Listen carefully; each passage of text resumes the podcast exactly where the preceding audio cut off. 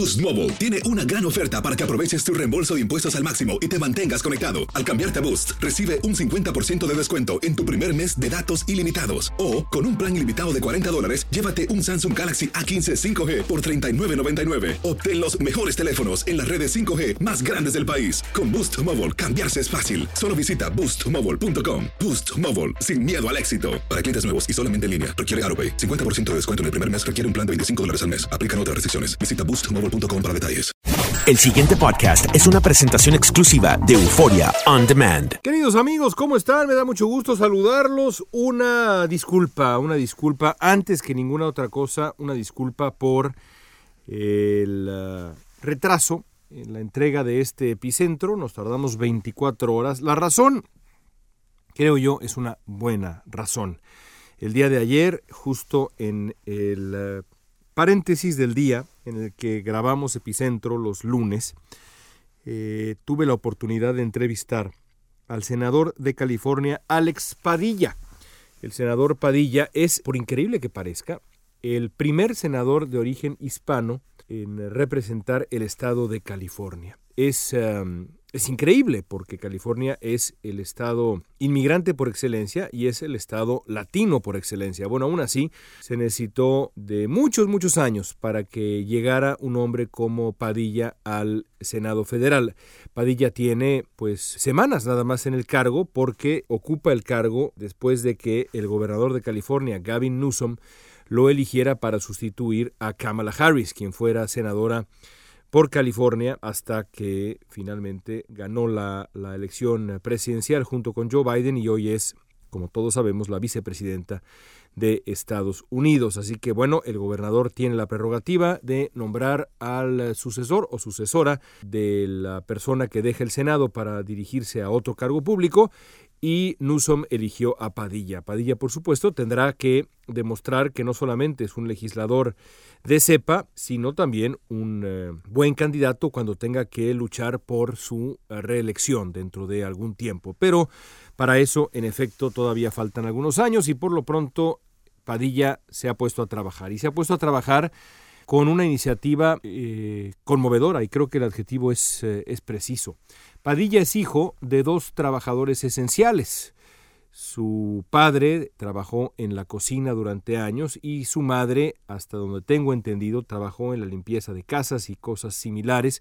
Ambos habrían sido considerados en este momento trabajadores esenciales, esa categoría de trabajadores que han mantenido en pie a la economía estadounidense y más allá de la economía estadounidense, a la sociedad de Estados Unidos durante la pandemia.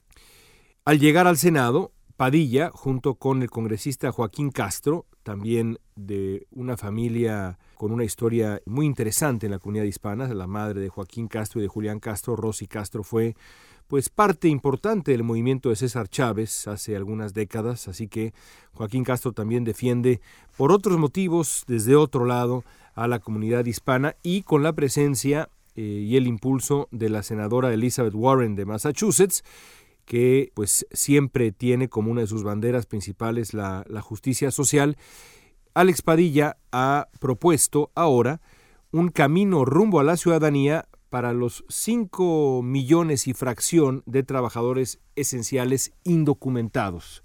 Evidentemente, un porcentaje muy considerable de esos trabajadores esenciales indocumentados son de origen hispano.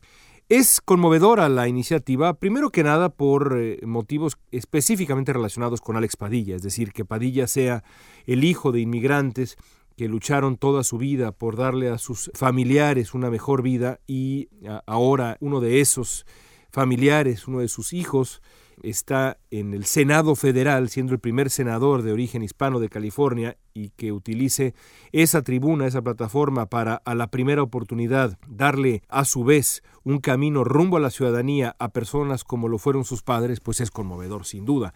Y también es eh, sensata la medida y es inteligente porque no hay mejor momento político para presentar algo así que el actual, si en algún momento queda claro el eh, peso específico que tiene la comunidad indocumentada en la sociedad estadounidense, en la economía estadounidense, pues ese momento es ahora porque incluso fueron designados esenciales. Sin ellos, sin esos millones de trabajadores, la cantidad de industrias en Estados Unidos que habrían colapsado durante la pandemia y por ende la sociedad estadounidense que habría colapsado durante la pandemia, pues vaya, la cantidad de industrias es muy notable. Así que no podría llegar en mejor momento y si esto finalmente se aprueba, bueno, pues eh, eso implicaría que la mitad, más o menos la mitad del uh, total de indocumentados en Estados Unidos tendrían ya un paso rumbo a la ciudadanía, un paso gigante rumbo a la ciudadanía, el paso definitivo. Así que por eso es que me ausenté el lunes para entrevistar a Padilla y es la razón por la que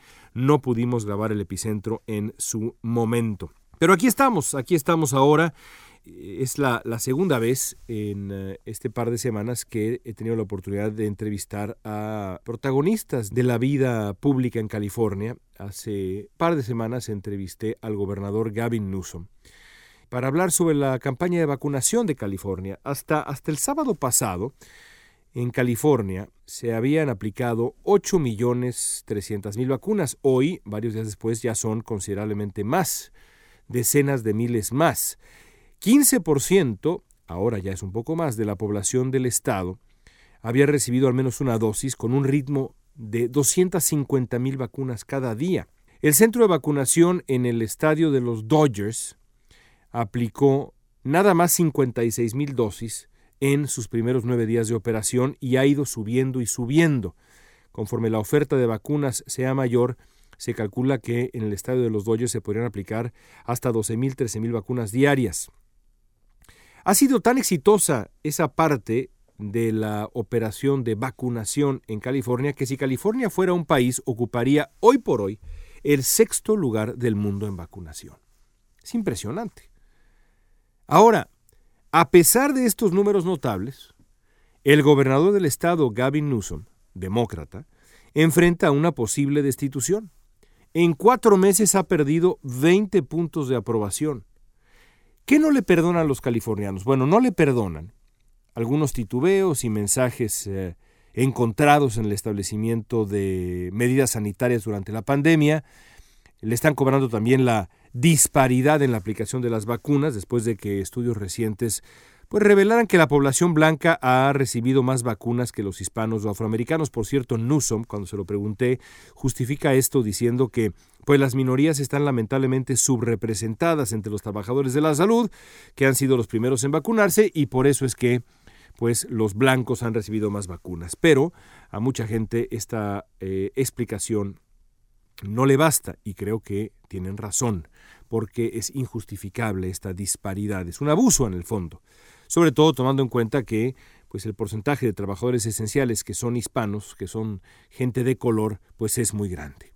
Y por último, un porcentaje, considerable de californianos le han dado la espalda al gobernador Newsom después de que pues, eh, fuera descubierto cenando en un restaurante de lujo sin mascarilla sanitaria en noviembre. Ahí están los errores de Newsom. Es improbable que el gobernador de California al final pierda el puesto, pero su historia ofrece lecciones y creo que vale la pena eh, recordarlas en función de Estados Unidos, pero en función también de otros países. La más importante lección es que, aunque las cifras de vacunación sean objetivamente positivas, yo incluso diría notables en California, los californianos exigen de su gobierno eficacia absoluta y decisiones socialmente y moralmente responsables, al 100%.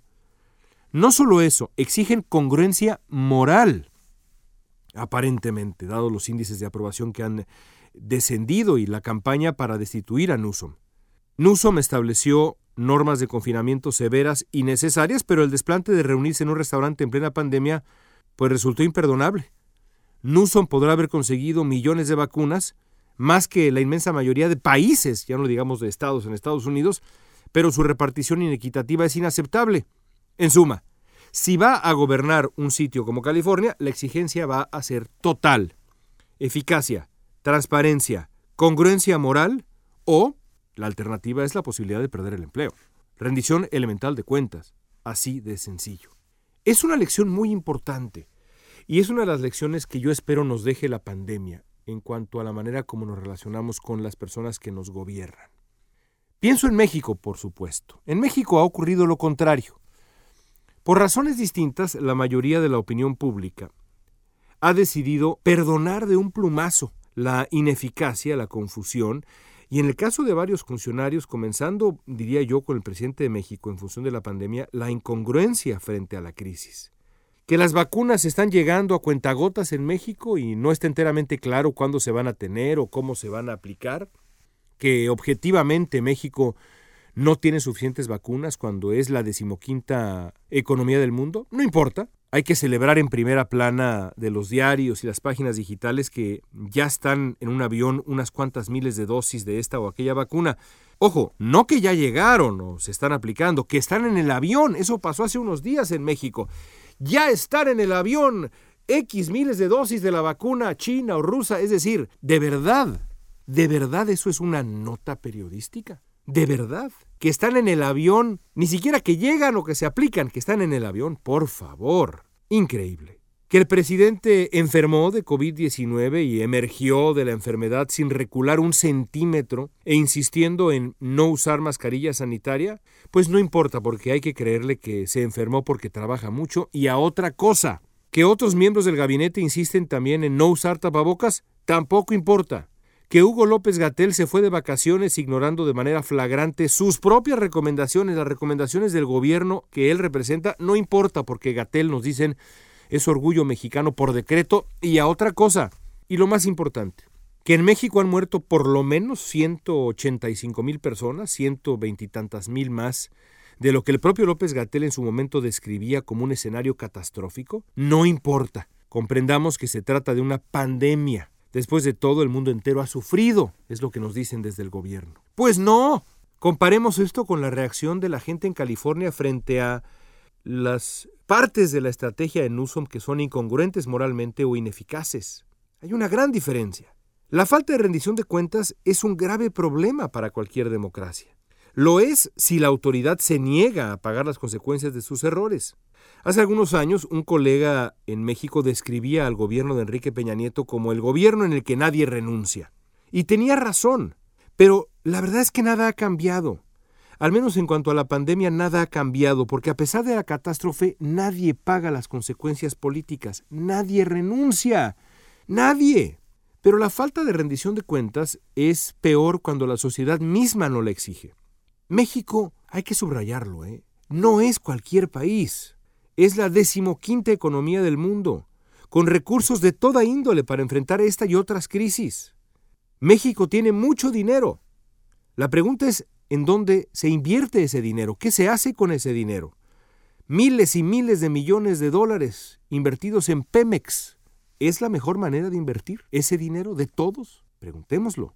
No hay razón para conformarse con la mediocridad, mucho menos con la mendacidad lo que ha pasado en México con el coronavirus es inaceptable, de verdad, o debería serlo. No debemos acostumbrarnos a un status quo de impericia y opacidad, porque la realidad es que no hay prioridad mayor para un gobierno que asegurar el bienestar y la salud de la población y la seguridad de la misma. Los funcionarios que no hayan cumplido con esa labor elemental deben enfrentar la consecuencia, a su vez elemental, de la indignación de la opinión pública, yo no sé si ustedes se acuerden del empresario mexicano Alejandro Martí que eh, le secuestraron a su, a su pequeño hijo, a su eh, apenas adolescente hijo eh, Fernando, según recuerdo su nombre. Y decía Alejandro Martí, indignado, si no pueden, renuncien. Así decía tras la muerte de su hijo. Tenía razón. La gente de California tiene razón en exigir un gobierno a la altura de un Estado que es por sí solo una de las grandes economías del planeta. Y los mexicanos, y digo los mexicanos pero podría yo decir otras nacionalidades de otros países en donde las cosas no se están haciendo bien en la pandemia y en otros temas también, pero estamos hablando de la pandemia. Los mexicanos debemos exigir lo mismo. Si nos acostumbramos a la mediocridad, estamos permitiéndole a quien gobierna que la ejerza a sus anchas. Si celebramos los logros mínimos, logros mínimos, estamos dando a entender que con eso nos basta y no nos puede bastar en ninguna circunstancia, pero mucho menos en una emergencia, mucho menos en una crisis. Eso lo entienden acá en California. Esperemos que se entienda en otros sitios.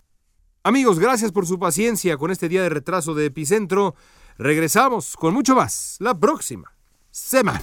El pasado podcast fue una presentación exclusiva de Euphoria On Demand. Para escuchar otros episodios de este y otros podcasts, visítanos en euphoriaondemand.com. Boost Mobile tiene una gran oferta para que aproveches tu reembolso de impuestos al máximo y te mantengas conectado. Al cambiarte a Boost, recibe un 50% de descuento en tu primer mes de datos ilimitados. O, con un plan ilimitado de 40 dólares, llévate un Samsung Galaxy A15 5G por $39.99. Obtén los mejores teléfonos en las redes 5G más grandes del país. Con Boost Mobile, cambiarse es fácil. Solo visita boostmobile.com. Boost Mobile, sin miedo al éxito. Para clientes nuevos y solamente en línea, requiere AroPay. 50% de descuento en el primer mes requiere un plan de 25 dólares al mes. Aplican otras restricciones. Visita boostmobile.com para detalles.